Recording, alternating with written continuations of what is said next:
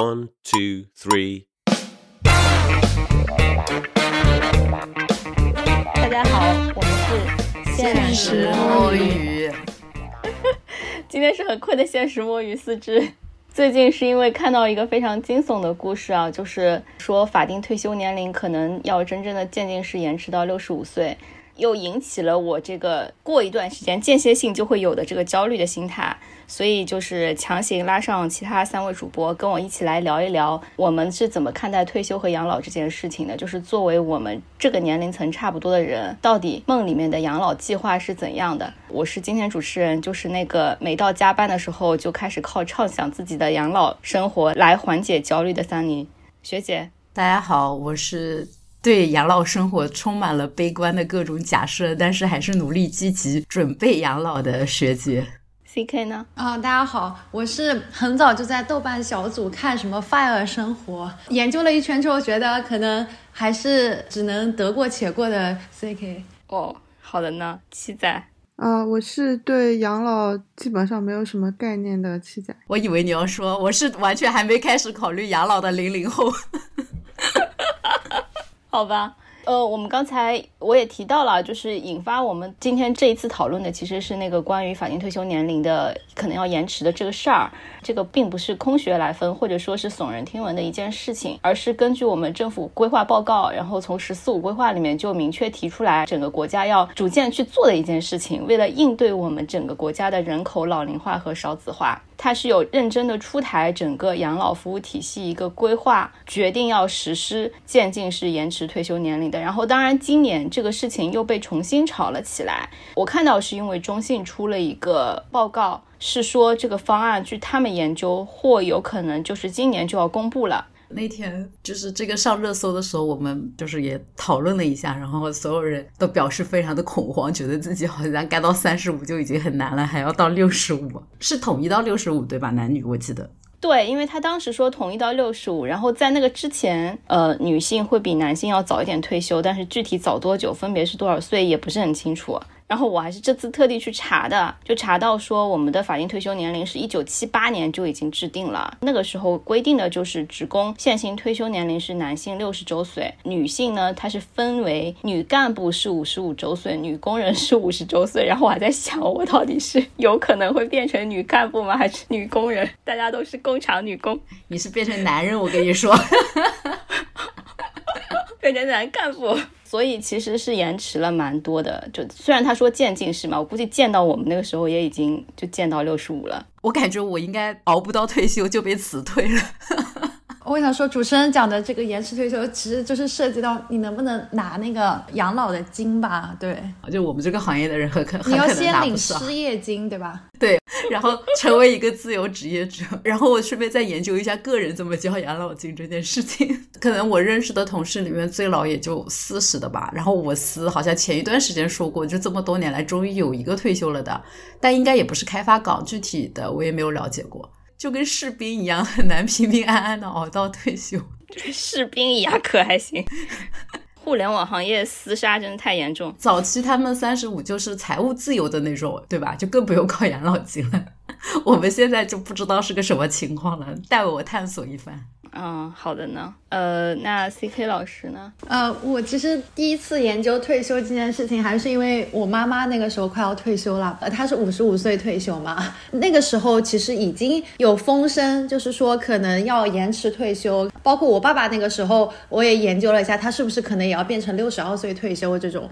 这个选题应该交给你来做，就是他们还没有严严格的执行了。对，其实我我妈一方面觉得，嗯，退休了挺好的，可以照顾一下我外公外婆。另外一方面，他又觉得其实他的很多光和热还没有发挥。对，然后那个时候也有问过他，就是要不要返聘。对，但是真的返聘的工资就差好多啊，一个月只有两三千这种，然后他就不屑于返聘了，然后就过起了快乐的退休生活。所以发光发热还是要看工资的。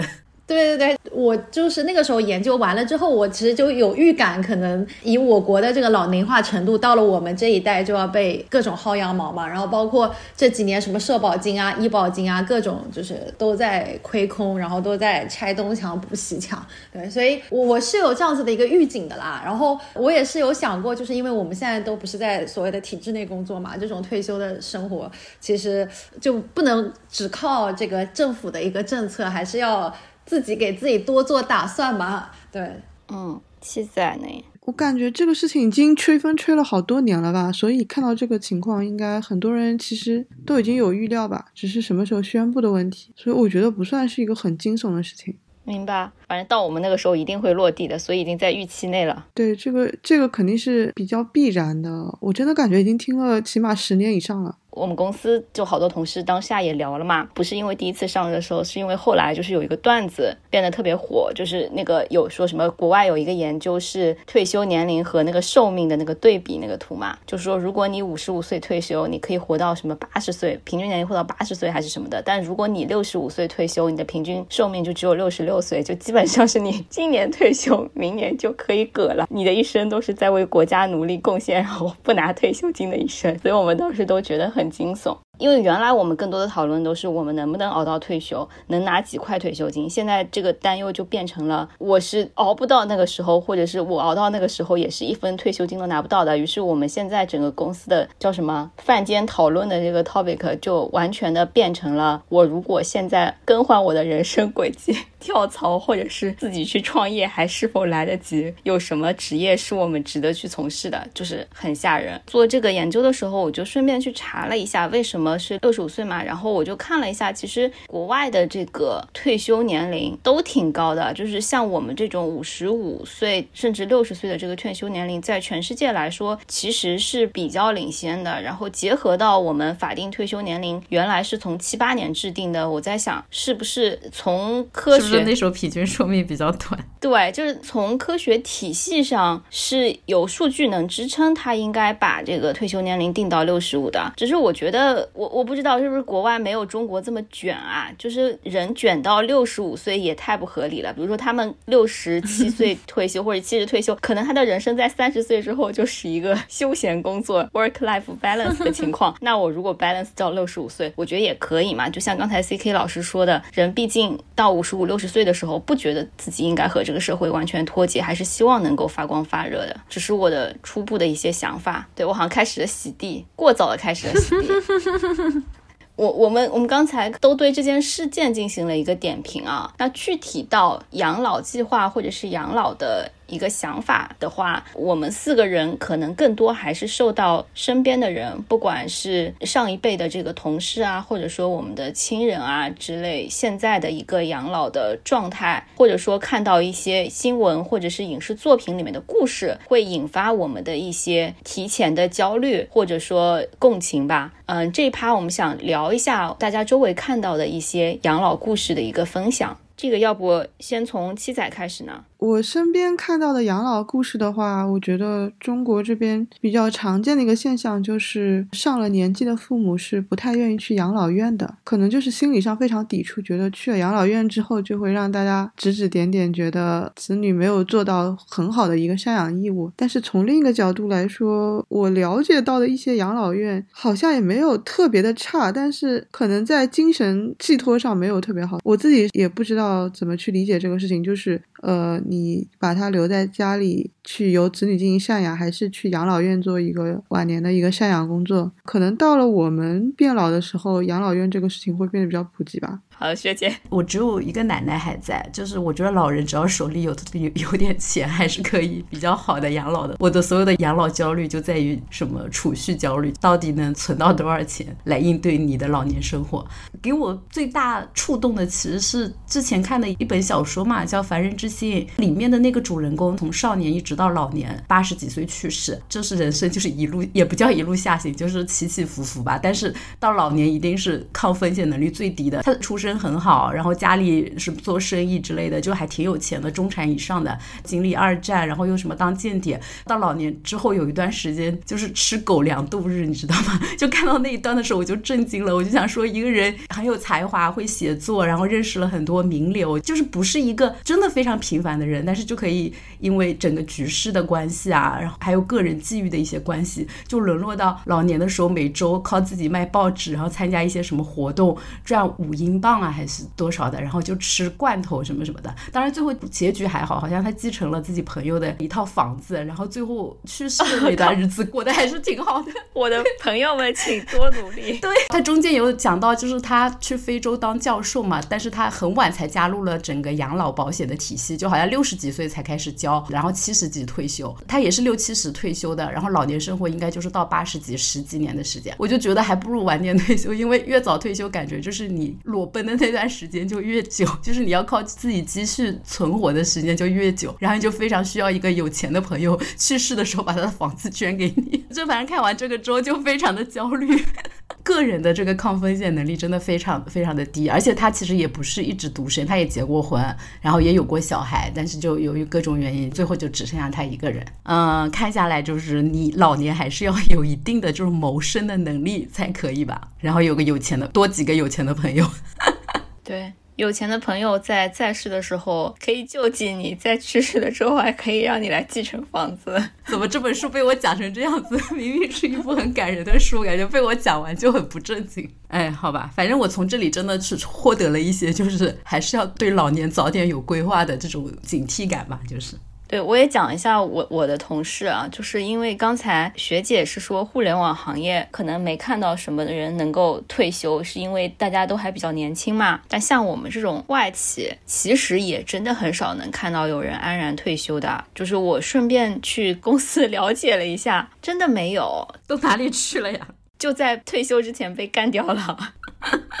我的妈呀！要不已经做到高管被干掉了，要不还是碌碌无为的小职员被干掉了。真的没有人退休，当然有很多人可能是中间离职了，或者说他们出去创业了，无法追踪。但是在我问到的所有人里面，整个公司好像只有一个财务大姐退休了。我还去了解了一下财务大姐大概能拿多少钱，就反正也是小几千块钱，你感觉自己整个人都不好了那种状态。另外最值得羡慕的就是将近退休的时候拿到大礼包，又是差不多就要退休了，然后又是。工龄很长嘛，所以拿到的大礼包很多钱。然后我那个同事就是带上女儿快乐的到泰国去了，也不知道是移民了还是没移民。他女儿去泰国读书了，说现在泰国的国际学校非常的火，直接对接什么国外的这种高级的教育体系，然后有很多东南亚的这种什么高管都把他们的小孩在那边读的，比上海的国际学校好像要便宜，然后那边风景又好，他就在那里开始了他的养老生活，就让我非常羡慕。的一个状态，但我不知道，就等到他女儿自己成家立业了，然后他在那里又没有交过养老保险，他就要永远坐吃山空，靠自己拿到的大礼包和退休之前累积的资金来应付自己漫长的养老生活。其实我也不是非常确定，然后就开始卖报纸和吃狗粮。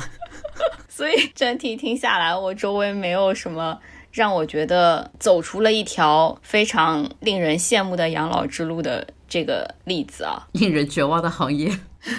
好的，到 CK 了。养老它还是属于社会福利的一部分嘛，就是在国内是属于民政局下面会有一个专门的这种处去管这件事情。呃，在国外的话，因为呃我之前做过也不算志愿者吧，但是我有加入过一个踢踏舞的社群，那我们会去各种养老院去表演啊，所以我还是去过一些国内国外的养老院。那我先 comment 一下养老院嘛，其实国外的养老院它更多的是打造一个养老社区的概念嘛，根据它的这个程度的不同，一开。始始可能也是住在公寓里的，等到他们可能需要照护的级别上升了，然后才会换一个这样子的养老环境。然后整体上，我感觉国外养老社区其实就是把它当做一种不同形态的住宅区，会基于他们居住的一个需求，然后再配上一些照护类的服务，这样子。国内近几年观察啊，也有越来越多这种养老社区的存在，就是效仿国外的这种模式吧，然后希望说让老年人在里面住的更有自己的空间，更自在，给他们一个集中社交交友、集中去进行一些兴趣爱好娱乐的一个场所。对，所以我我个人是觉得，其实养老院也不是那么的惨，这个行业从业人员也越来越多了，包括也有很多从国外回来的人投身于这个养老的这个事业。第二的话，就我们目前的这个社会形态来讲，除了一些北京、上海这种大城市之外，其他的区域的养老更多的还是靠家庭来承担这个责任嘛。因为中国传统就是说养儿防老，对，那那其实也是因为上一代有这样子的一些环境嘛，有好几个子女，这样子女也可以分担一点养老的这样子的一些义务。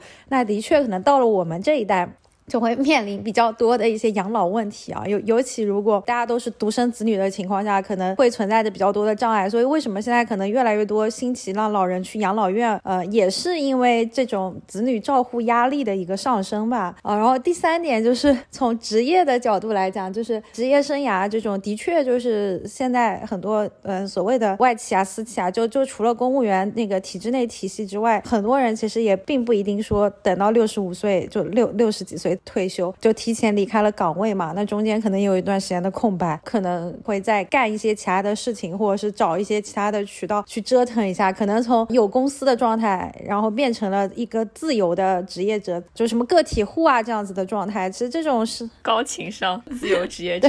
我之前就待过的第一家公司啊，就是前段时间还发过一个推文吧，应该应该不是去年年底的时候，然后说，哎，他出现了第一个荣休的人，就是第一个真的在这家。公司光荣退休啊！我第一家公司它本身创建时间也不是很长，它应该就是九九零年代创建的嘛，可能出现了第一位这样子在这家公司干到这种荣休的，这还是一个高管级别的人，然后还特意发了一个微信公众号，让我印象非常的深刻。他可能就是高管，所以才能荣休。我跟你讲，听起来更悲观了。可能基层员工就是有一个年龄线就会更低一点，三十五岁以上不要，然后国家要你干到六十五岁，中间这三十年到底要？干什么？国家三十五岁就不要了，好不好？你在想什么？那中间这三十年到底要干什么？自由职业者。刚才大家可能都聊了一下自己对于退休和养老的一个。初步的体感吧，以及观察到周围的一些现状。除了什么在国企公务员体系里面的人啊，像大量像我我们这样的这个年轻人，可能对于自己是否能够安稳的在公司里面干到退休都比较迷茫。然后以及我们都同意养儿防老这件事情就十分的不可控，可能会变成养儿啃老。所以接下来我就想要大家一起来头脑分报一下，就是我们到底是怎么样为三十年以后要养老的自己来提前做。准备，刚才学姐提到了，是不是？首先你要有钱，钱是最重要的。然后其次是我们要去哪里养老，怎么养老，然后形成一个什么样的社交范围。先聊一下这个钱从哪里来吧。就这里呢，我先大概的讲一下，就是整体来讲，我们国家是想要打造的一个叫做多层次多支柱养老保险体系这样的一个东西。然后我也去学习了一下，它基本上就是把你养老金的那个钱分成三个来源的部分：基本养老保险、补充养老保险，最后是个人储蓄养老保险和商业保险。那基本养老保险呢，其实就是大家平时交的那个养老保险，它其实是一个法定的概念。这个部分在全国覆盖到大概十点。五亿左右的人。它的结余总量，就它的那个余额啊，可能在六万亿元左右这样的一个状态。它能够覆盖大家的这个养老金替代率，就是说你的养老金收入平均占到退休前收入的百分比，其实是小于百分之五十的。就是如果我们对每个人没有概念的话，你 overall 大家退休以后拿到的退休金，就是你工资小于百分之五十的部分。当然，如果你现在的工资比较高，那个替代率就会更低。然后第二个部分就是刚才说的这个补充养老保险，其实就是。企业年金、职业年金的这些，那它有可能是有些比较好的公司，它在养老保险以外，还会给你去交一些企业和职业年金。这部分的话，全国参加的职工有七千两百多万人，就是不到一亿人，然后累积的基金是大概有四点五万亿。但这部分因为其实蛮少的嘛，我不太确定我们几个主播有没有，我反正个人去问过我们 HR 是没有这种东西的。然后最后就是那个去年比较火的个人。养老金，以及之前在没有国家整体出台一个个人养老金之前呢，可能大家会去买一些商业养老保险。呃，我提前做了一下功课，大概就是这三类。我觉得这里其实基本上可能大家还是有一点概念的。然后中间比较新的一个概念就是个人养老金嘛，嗯。我记得刚出来不久，我就好多同事发群里，当时银行是有政策的，就很多人拉这个东西是可以直接发一些钱或者发一些券的。但我当时可能有一个同事给了之后，我就直接填了，以至于后面别人拉我就是那种有奖拉人的时候，我都没有资格参与了。就其实我我买的主要考虑就是为了抵税嘛。真正有钱的像我老板这些人，他觉得这个抵税的额度就是毛毛雨，没什么意思。对我来说，几百块钱也是钱。对对对，哎，这个给我们的那个听众有可能对这一块完全没有概念的，可以。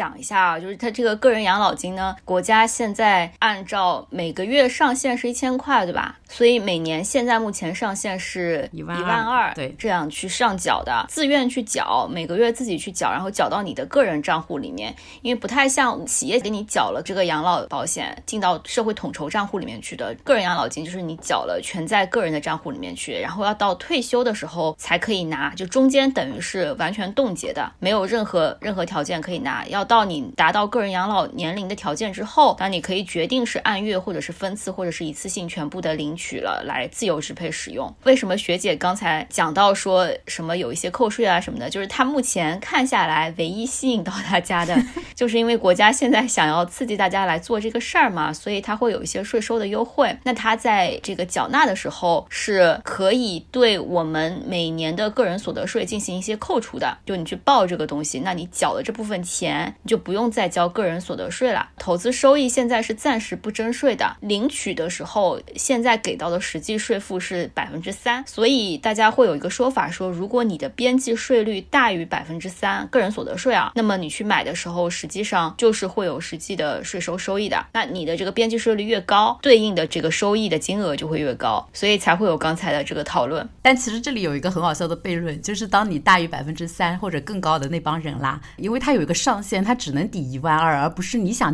存多少就存多少。对那些收入超高百万的人来说，你这个抵税最多抵到五千，其实对他来说感觉没有什么意义，你知道吗？你这个话说的对我来说是有意义的呀。个人是觉得，如果钱多一些的人的话，面对的是这么长的一个锁定期，这个投资收益就很不划算。感觉我们有没有专业人士来点评一下？七仔，我觉得能抵扣税不是挺好的吗？有多少算多少，你就买就行了。所以你买了吗？我没买。我看了一下，它展期太长了，我不喜欢这种要拖到几十年的东西。对我主要是觉得，哇，六十五岁，到时候万一什么七十岁退休，我还不知道那个时候是个世界什么样的，没准已经通货膨胀到一万二都买不起一个鸡蛋。我感觉，如果你反正每个月肯定会有钱结余，然后也没有什么好的投资项目，也不需要近期就是攒钱去买房啊，什么结婚啊，那存一笔就存一笔，然后还能抵税。嗯，还能拿到银行送你的什么？一篮鸡蛋之类的优惠，我就是没有拿到。大家如果要去开户，就是可以对比一下各个银行的开户优惠。对对对，尽量要蹭到银行的红利。C K 老师要补充什么吗？我我自己的感觉是，如果你是想奔着储蓄，或者说作为某种还可以的渠道的投资的话。我也不认为应该把这一千块钱放到这里来，因为正常的投资还是会有一些流动性的。它这个就是我见过流动性最差的一个投资了，比房子的流动性还差。我靠，房子还能交易呢？除非你就是真的不差钱，然后现在反正一千块洒洒水啦。这种人通常他的边际税率也比较高，那可以支持一下国家，造福一下现在需要养老金来支持的这些人。对于个人而言，我不知道这个政策有什么吸引力，就当捐款了是吧？你这说的我。我心好痛啊！支持国家养老福利事业。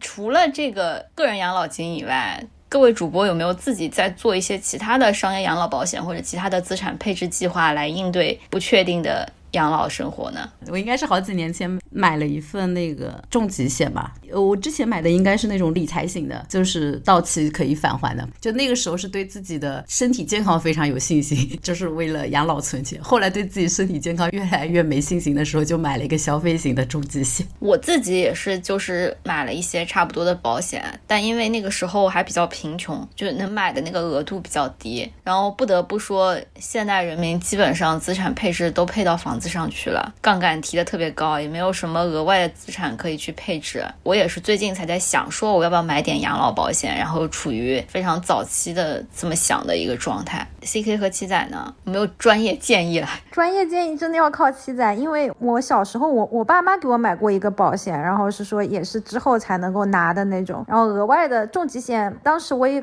考察过。的确是因为我觉得我现在的钱都在房子上，就没有下手。后面我就养成了一种心态，我觉得就身体好一点吧，就自己专注于控制自己的身体吧。然后实在不行就就看命了，就是这样子。我我现在只是想减少一下负债。对，哎，听下来我感觉，要是中国的房市波动一下，真的不知道要愁死多少人。对，本群全军覆没。期待老师。我是负债人员吧，没有做这种养老保险计划的资产配置。那你有忧虑吗？我觉得我可能会在退休前死掉吧。那你应该买一个寿险，到时候是我们当中活得最长的。没关系，万一你活得比我久，我就把我的遗产捐给你。如果我没有子女的话，为什么？为什么我和 C K 老师没有啊？因为你们有配置啊！我觉得七仔听起来比较可怜。我从今天开始就没有配置了，我只有我爸妈给我的配置，我自己没有任何配置。而且我觉得我爸妈买的那个就是被我幼儿园老师忽悠的，是我幼儿园的时候买的那种，钱都没拿到，就属于这种杯水车薪。我们可以进入互助养老这个环节了。就我刚才的前提也是说我自己有结余，就是进入互助模式，到时候看谁。活得最惨，学姐开始慌了起来。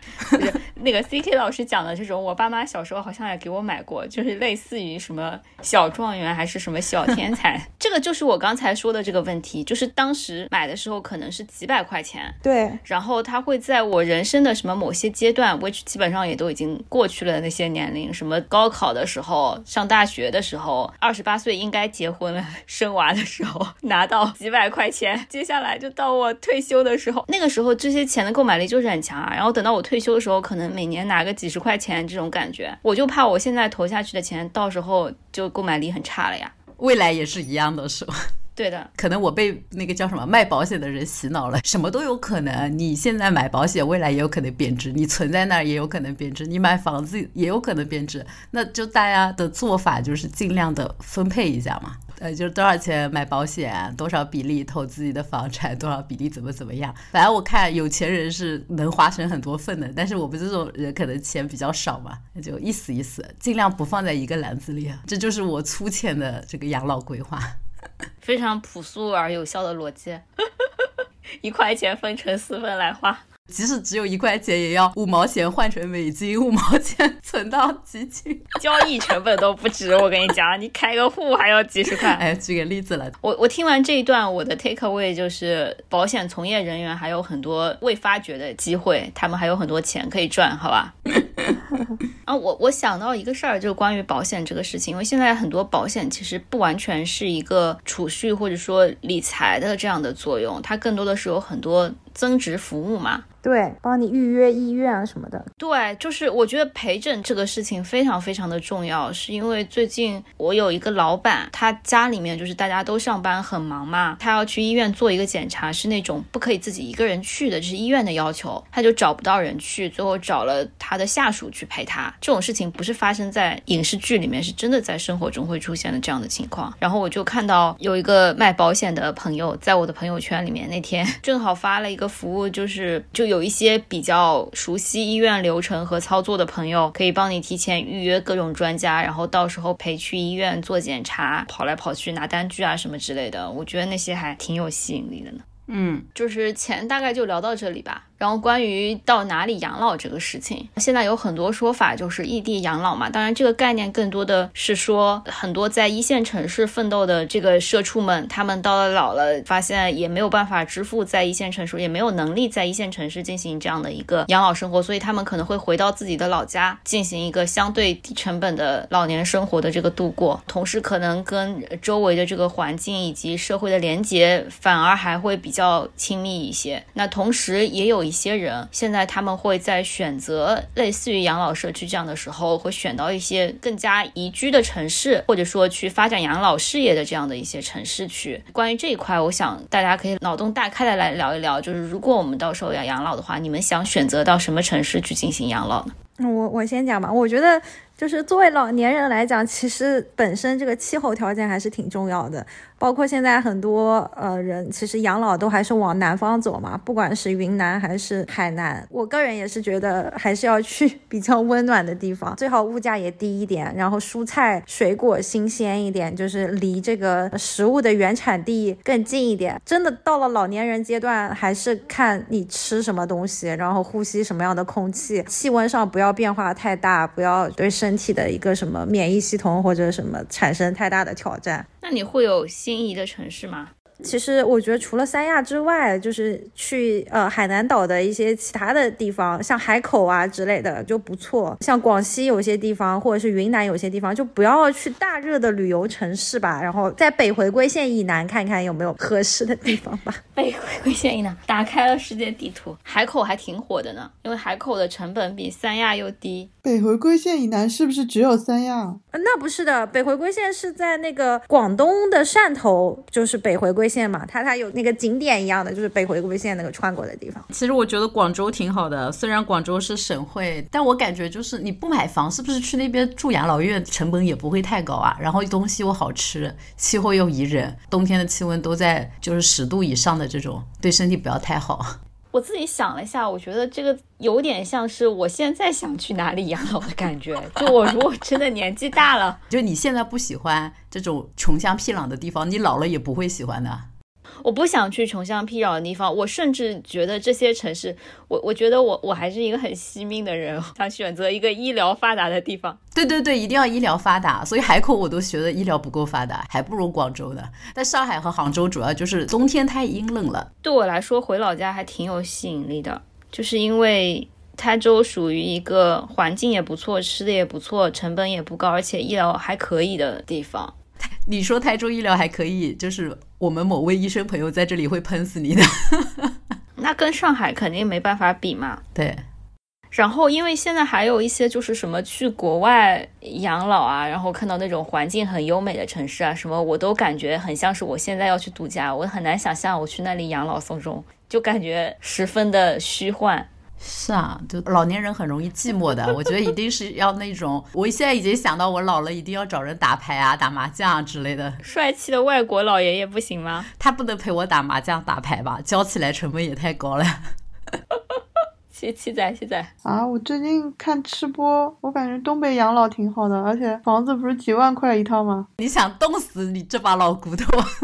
可是他们房间里都有暖气啊！啊，不出门是吧？但东北的饮食很成问题啊，就是老吃那些 重盐重油的，铁锅炖、锅包肉。哎，南方养老太贵了。那倒也是。东北以前医疗挺发达的，就是还是有些底子在的。不知道到我们老了那个时候他们怎么样了？现在可能资源都在外流，主要是东北人都去海南养老了。我跟你讲。就是养老其实最大的问题，我觉得还是在于人工成本嘛，就是护工的专业性啊，然后包括护理人员的配备。就就现在你说一些养老院，因为住的人少，你护工资源显得比较充分，但以后大量的进入人口老龄化的阶段，这种人员一定是稀缺的。而且我觉得大概率会引入很多 MOS，就很多机器人，不管是你这种一种体征的监控啊，或者一些应急的这种措施的施救人员，还有你比如例行的体检，我觉得会有很多。智能 AI 的部分嘛，就这个可能也能一定的减轻大家对于就是人来照顾的一些不尊重老人啊，对吧？虐待老人啊这些问题，比人靠谱啊。对，是的。你一开始在讲人工成本太高了，人不够的时候，我还在想，学姐该不会说我们只能去印度养老了吧？小度，小度，我今天心跳怎么样？我总觉得，如果用人工智能来养老，它到了什么要使用什么功能的时候，又要叫你付费。你虽然很急，但是你没有购买 VIP 服务。那个只有互联网企业才会这么做，那其他实业的做思维不一样。这种娱乐型的和这种医疗型的，或者这种跟人命相关的，肯定会慎重一点，不会这么瞎搞的啦。监管是力度是不一样的。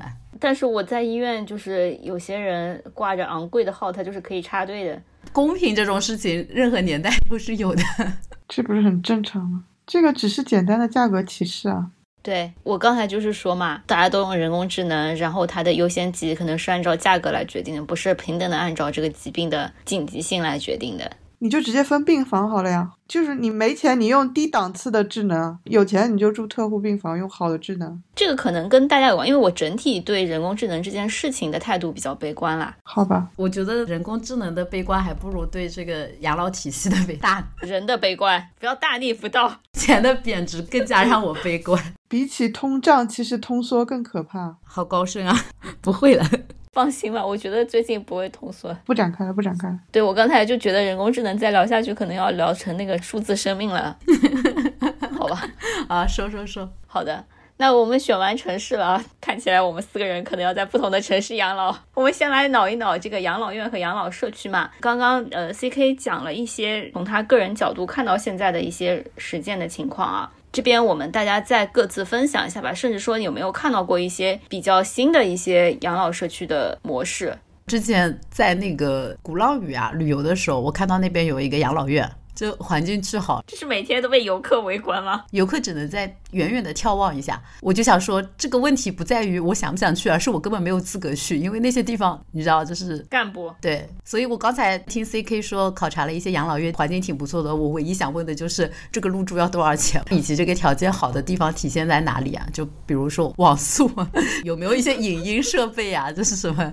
然后有没有什么健身设备啊？配的医疗资源啊？饮食啊？就这种细节的。情况关系着我的衣食住行的一些细节，想了解一下，以及费用，以及费用有点过分了。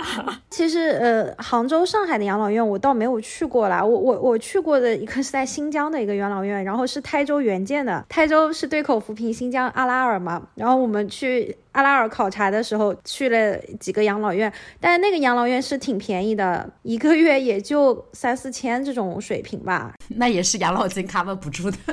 你讲完新疆，我就觉得没有参考性了。对，就是这个费用的问题，我觉得其实还是要看地区嘛。而且，呃，我我刚刚说的都是养老院好的地方，但是其实三四线城市啊，尤其是基层的很多养老院，还是看那个护工的这个照护水平的。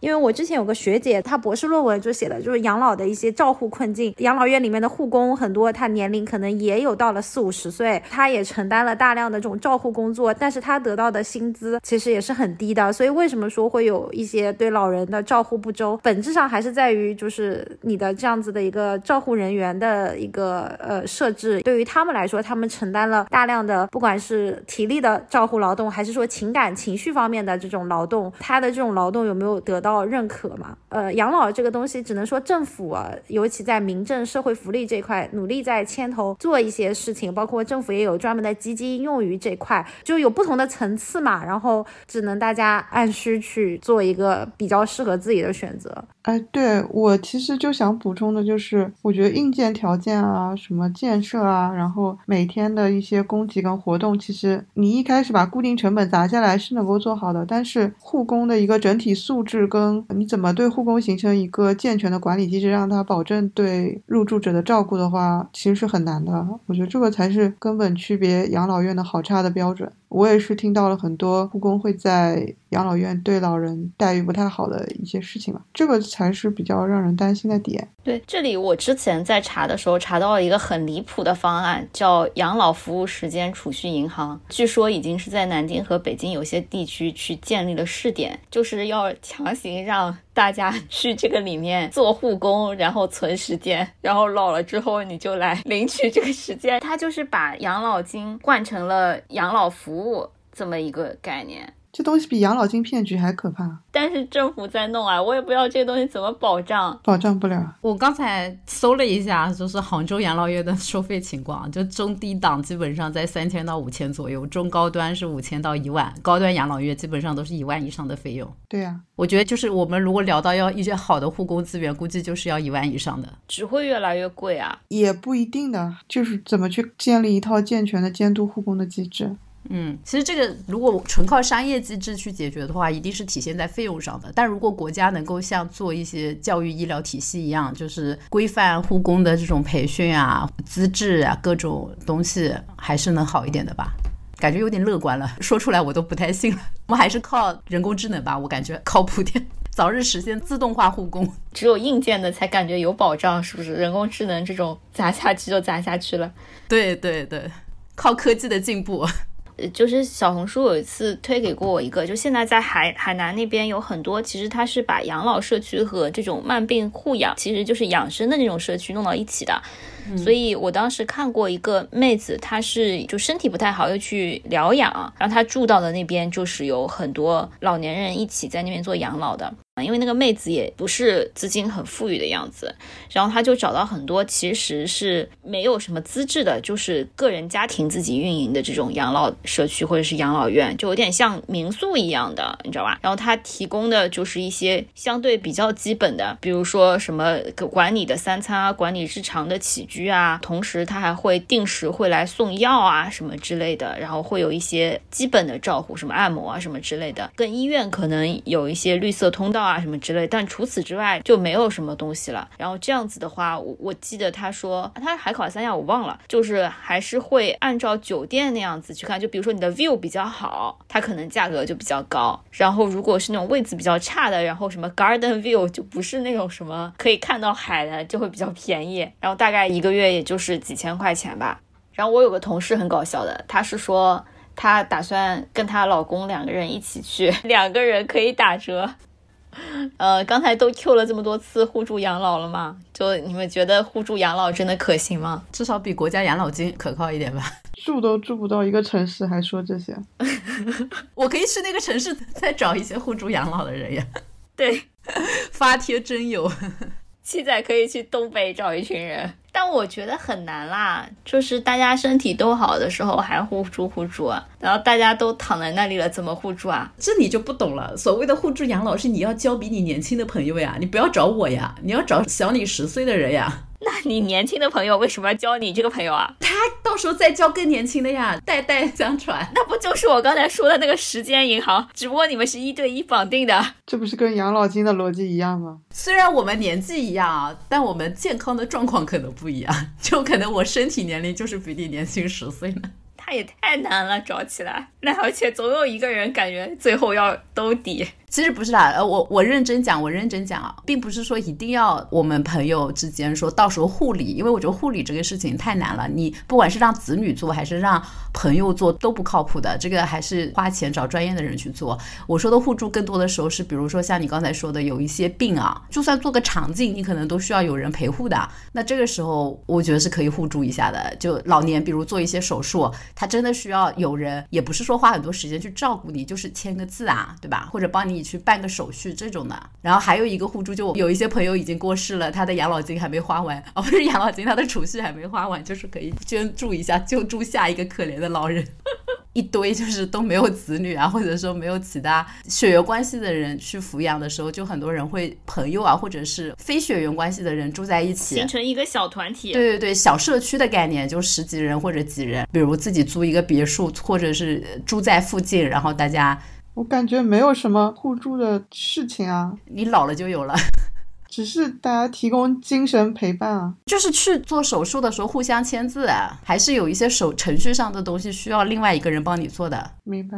七仔可能觉得更多能够实现的，其实只是在精神意义上的陪伴，以及非常有限的一些。对。但是我有的时候真的在想，手术签字这种事情是可以随便谁都签的吗？呃，是不可以的呀，所以才说要形成互助，就是。之前不是通过一个法案，是说，当然他们说是给同性情侣准备的嘛，就是你你们可以互相承诺，就是授权，对，授权对方给你签字啊什么的。我理解是要到这种水平的，不是说随便找个朋友你们就互助养老了，肯定是要提前做一些准备，关键时候大家可以互相 cover 一些事情的先提前对齐一下在哪里养老。C K 要点评一下吗？之前还看到好像，嗯，有什么武汉还是哪里的一些工人也是这样子，就是不管男性还是女性都有过这种互助养老的尝试。归根结底就是刚刚大家说到的，大家在一起这个精神陪伴，包括在一起社交生活，这些都是 OK 的。但是最关键的问题还是说，如果你真的衰老到一定程度，生活不能自理的话，那可能还是要进到医院啊，或者是进到专业的这种照护机构嘛。呃我觉得互助养老可以作为一个阶段的产物，但是。直到生命最后一个阶段，这个可能比较难吧？啊，好吧。关于我们想要为三十年之后的自己做一些什么样的准备，想要一些什么样的养老生活，初步的一个讨论就到这里啊。然后这边想要跟大家唠一唠，就是对自己退休以后的这个状态是有一个什么样的期望。我这边写的是。大家要立个 flag，说我想要成为这样的一个老太太。我我写这一点是因为之前在微博上转过一个帖子，好像是说有一个老太太和一个非常年轻的小女孩，然后他们一起快乐的磕起了 CP。哦哦，芦田爱菜演的电影。对，就大家对自己退休以后的精神生活想要保持一个什么样的状态呢？我可以先讲吧，因为我以前小的时候啊，就特别看不上那些跳了广场舞的老太太嘛。我就觉得他们就是又土又扰民，但是现在因为。我妈也加入了跳广场舞的老太太的这个组织，然后我就比较深度的了解到他们日常的一些交往的事情。他们其实特别简单，可能就是一起出去玩一玩啊，然后把各色的丝巾披在头上，一起互相拍拍照啊，可能就去参加一些社区活动，然后领到的奖可能就是每人什么发一点米啊、油啊什么的，都特别的开心嘛。我我我是觉得，我希望自己将来老了以后能达到一个状态，就是比较能够坦然的接受。受自己和年轻人的兴趣点已经产生了变化，自得其乐，找到自己位置的这样的一个状态就可以了。啊，那不接受会怎么样？不接受就会很努力啊。会干什么？我好像没见过这样的老年人，我就很好奇。就会跟年轻人一起刷论坛 啊。然后跟年轻人去网吧，就会跟年轻人然后跟年轻人一起打游戏啊。我觉得等我们退休以后的时代，应该可以接受，嗯，七十岁的人跟二十岁的人拥有同样的爱好吧？应该没有这么重的年龄歧视了吧？有可能到六七十岁，比如我们还喜欢现在年轻时候喜欢的东西，就打游戏干嘛的？但那时候的年轻人可能不干这个了，就他干一个新的你从来没见过，然后你要花很高成本去学习的东西，啊并不是歧视你不让你加入，而是你可能脑力和体力跟不上。他们新时代的爱好，我是觉得对标日本来说，日本现在就是有很多，比如说四五十岁的 otaku 嘛，所以我觉得到我们老的时候，可能没有这么重的年龄歧视，是可以有一些延续一生的爱好。嗯，所以你延续一生的爱好的话，你就是源源不断会有新新的年轻人入坑的话，就是大家可以比较扁平的去享受同一件事情。而不会让大家觉得说这件事情一定是会对了老年人分死的。我我是觉得，就是我现在的兴趣爱好，有可能就没有新的人入坑。对，就就就只有我们这些老帮菜了。就就新的年轻人就是玩一些更新的东西，就我们听都没有听过的。他可能去追虚拟偶像，就我可能完全 get 不到的。就七仔可能觉得他现在和年轻人的这个兴趣爱好没有任何隔阂，我已经感觉到有了，你知道吗？对啊，所以我就不太理解。好吧，C K，你要补充什么吗？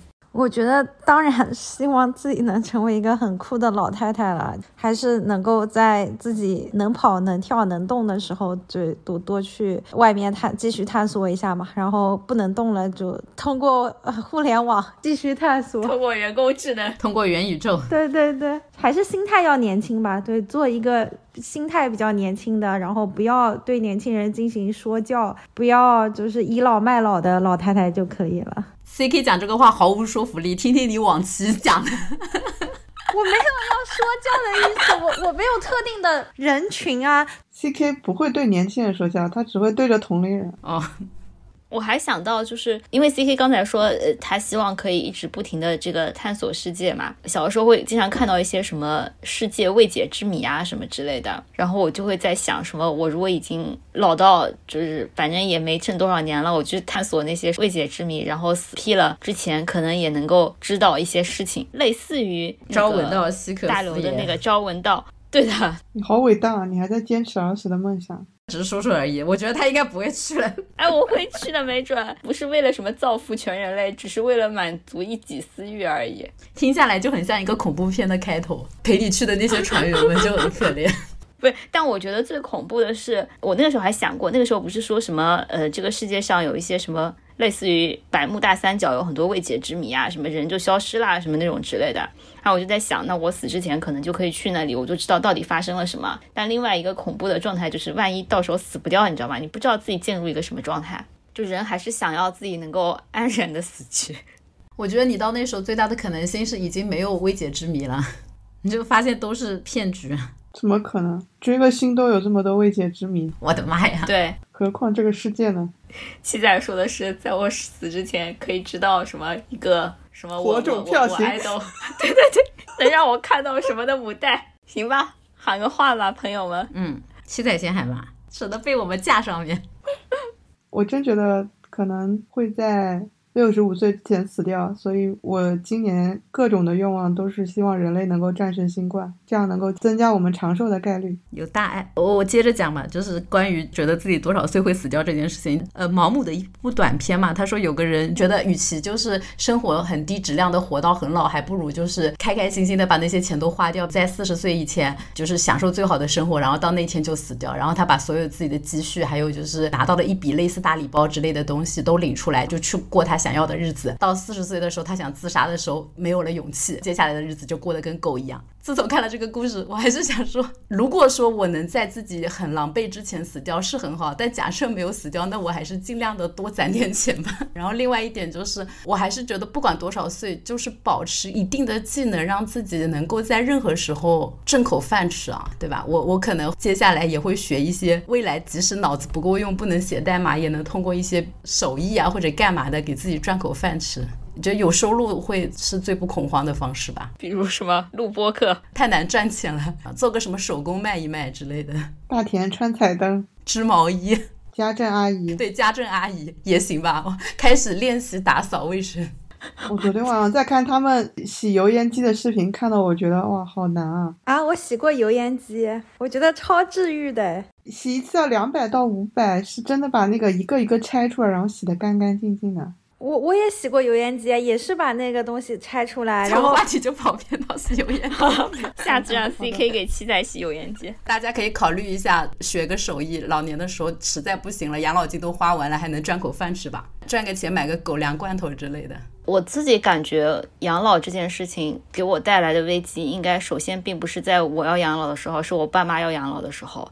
我到现在都不知道我有什么办法可以照顾他们两个人将来养老的生活，所以我的对于互助养老的这个需求，我感觉马上就要到来，就不仅是互助养自己的老，还要互助养父母的老，你知道吗？这还没想明白，有钱就行了，没钱呀。对，所以我觉得可能会。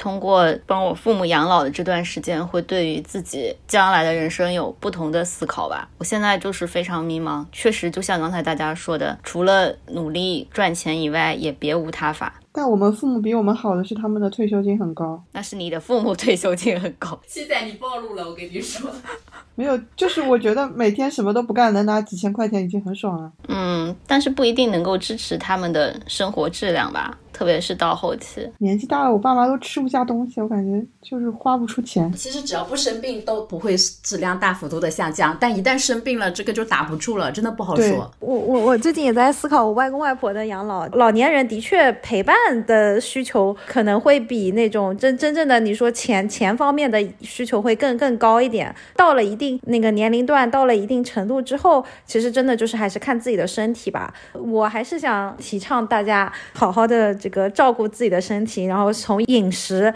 跟休息 这两件要事入手。包括我爸妈现在也会跟我讲说，其实他们觉得对我最大的贡献就是他们的身体好一点，他们定期去体检啊，定期就是去改善他们自己的身体，包括这个精神状态，包括心态。如如果真的生病了，如果真的怎么样的话，那可能就大家再去研究比较好的一个治疗方案，或者是研究大家到底希望怎么样，就是存活在世界上吧。但是在这之前还是希望能够尽量去延缓所谓的什么老年病啊，所谓的一些恶性疾病到来的时间。嗯，你好积极啊！因为没钱嘛，你就觉得关注自己的身体，吃吃健康一点。我我比较羡慕 C K 老师的心态。好吧，那我们这期就到这里吧。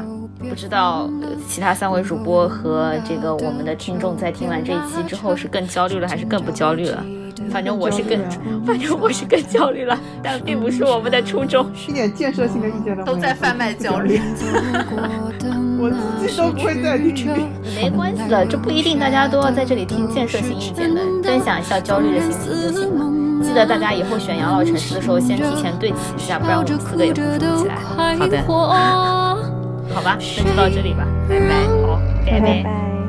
时间是让人猝不及防的东西，晴时有风，雨有时雨，争不过朝夕，又念着往昔，偷走了青丝，却留住一个你。岁月是。一场有去无回的旅行，好的坏的都是风景。